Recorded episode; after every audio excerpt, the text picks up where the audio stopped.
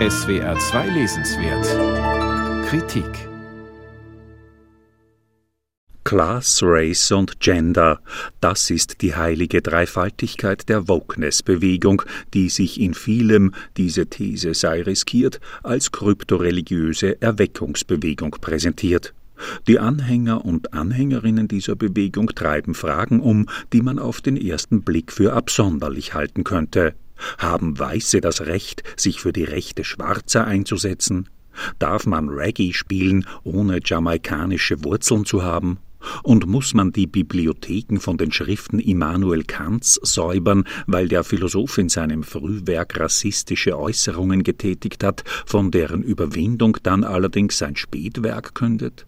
Susan Nyman ärgern solche Debatten. Wokeness, so ihre These, geriere sich als links, sei es aber nicht. Kann man Vogue definieren? Es beginnt bei der Sorge um ausgegrenzte Menschen und endet bei ihrer bloßen Reduktion auf das Ausgegrenztsein.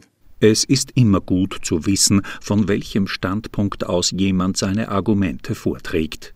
Susan Nyman betrachtet sich als Sozialistin, wenn auch nicht notwendig im marxistischen Sinn. I'm very happy to call myself a socialist. Mm-hmm. Um, there's a proud socialist tradition that's not necessarily communist or Marxist, but that's where I situate myself. Was genau bringt Susan Nyman nun gegen die Wokeness vor? Erstens, sie opfere den Universalismus der traditionellen Linken, dass jeder Mensch gleich viel wert sei und gleiche Rechte habe, einem neuen Tribalismus, also Stammesdenken. Da sei nicht so sehr von Bedeutung, was gesagt werde, sondern wer etwas sage. Zweitens, die Woken hätten die Unterscheidung zwischen Macht und Gerechtigkeit aufgegeben.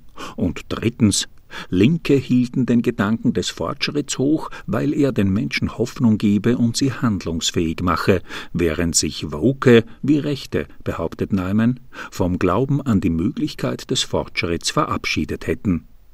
Als einen der maßgeblichen intellektuellen Stichwortgeber der radikalen Political Correctness von heute hat die US-amerikanische Philosophin Michelle Foucault ausgemacht. Foucault, so Neumann, würde fälschlicherweise als Linker gesehen, dabei sei sein Linksein letztlich nichts als Pose gewesen.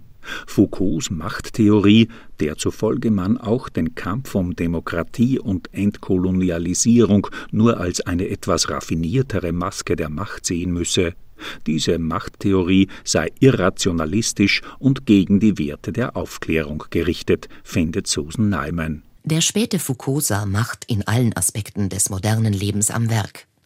Aber das Beharren darauf, dass Macht die einzige Triebkraft ist, geht Hand in Hand mit der Verachtung der Vernunft. Neumann ist intensiv verrissen worden für ihre Kampfschrift.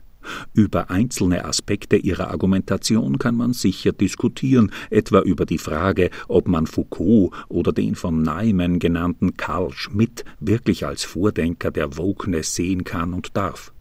Aber Neumanns Mut, sich dem belehrungsfreudigen Puritanismus der Cancel Culture entgegenzustellen, verdient Respekt. Und eines sollte man auch nicht vergessen.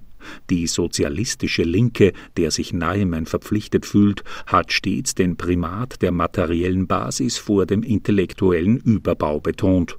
Und das hat immer noch etwas für sich.